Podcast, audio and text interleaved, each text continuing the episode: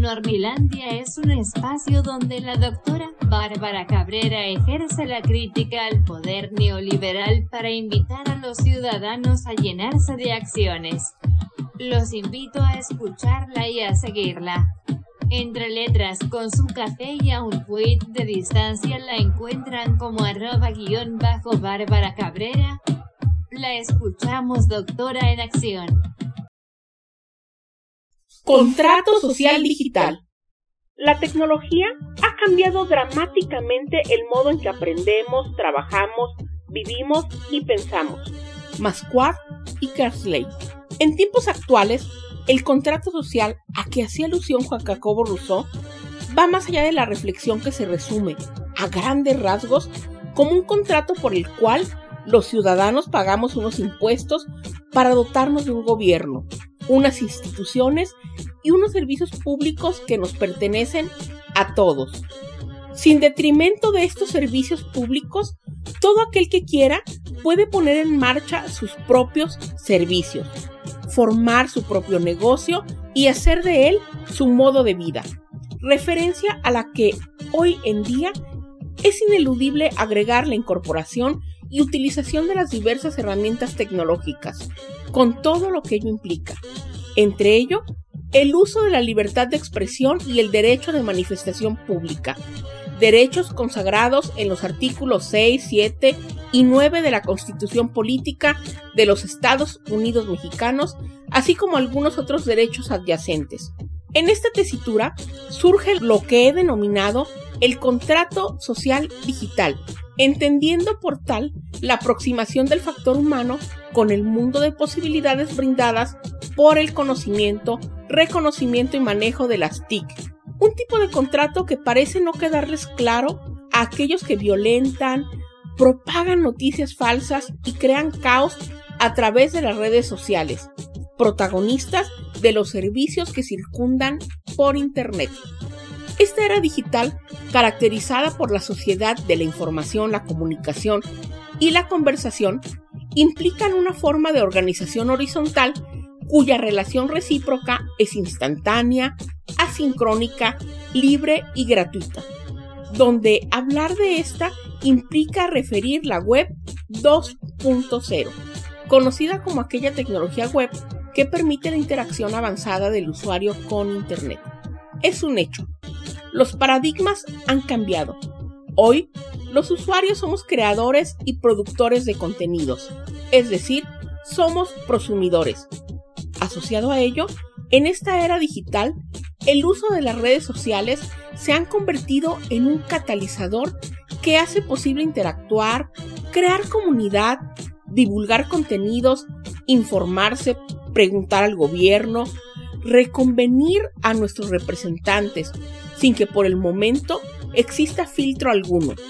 Es decir, cualquiera con acceso a Internet puede publicar, opinar, debatir, increpar. La cuestión es hacerlo informados y respetando los derechos de los demás.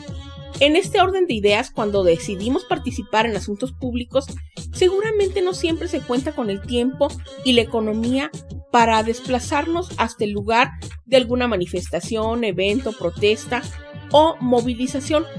Afortunadamente, en estos tiempos interesantes que nos está tocando vivir, donde estamos interconectados, es posible intervenir, informarse e influir en la vida sociopolítica de una manera distinta a la tradicional.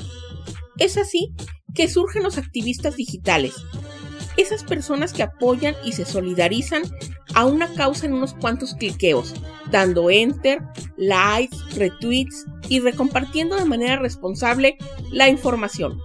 Y en toda esta vorágine tenemos el otro lado de la moneda, la presencia de aquellos que conocemos como bots y trolls, los encapuchados de las redes sociales.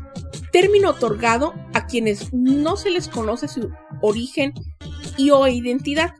Son una especie de nocivos para la democracia ya que buscan desestabilizar, propagando noticias falsas y causando alarma de temas que regularmente son creados artificialmente para lograr su cometido. Esto es, en la galaxia Internet en específico en las redes sociales, confluimos, además de migrantes y nativos digitales, lo cual de por sí tiene su grado de complejidad y de complicación, quienes ejercen de manera informada su poder ciudadano a partir de la incorporación de la tecnología, así como aquellos que por su toxicidad los conoceréis. Es decir, me refiero a los bots y a los trolls a sueldo. De ellos ya les hablé hace algunas Nornilandia, así que prosigamos. Leandro Zanoni manifiesta lo que hoy confirmamos. Quienes nos dedicamos al análisis de tópicos relacionados con las TIC. El protagonista absoluto de Internet es el usuario, quien está en posibilidad de crear comunidades e interactuar a través de las redes sociales y, como lo expresé, es capaz de influir en el curso de la escena sociopolítica.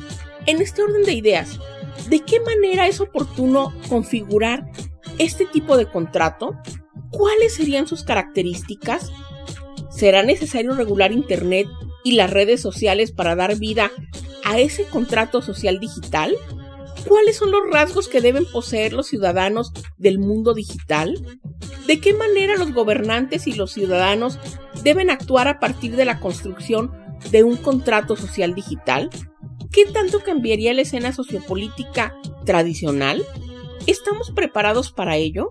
Estas son solo algunas de las preguntas para la reflexión y la provocación. Lo que es un hecho es la impostergable necesidad de continuar pugnando por una alfabetización digital crítica, que haga de la tecnología algo apropiado y apropiable. Solo así conseguiremos instaurar de manera óptima el contrato social digital. Es todo por hoy. Hasta la próxima, Nornilandia. Los invito a intercambiar puntos de vista acerca de estos temas.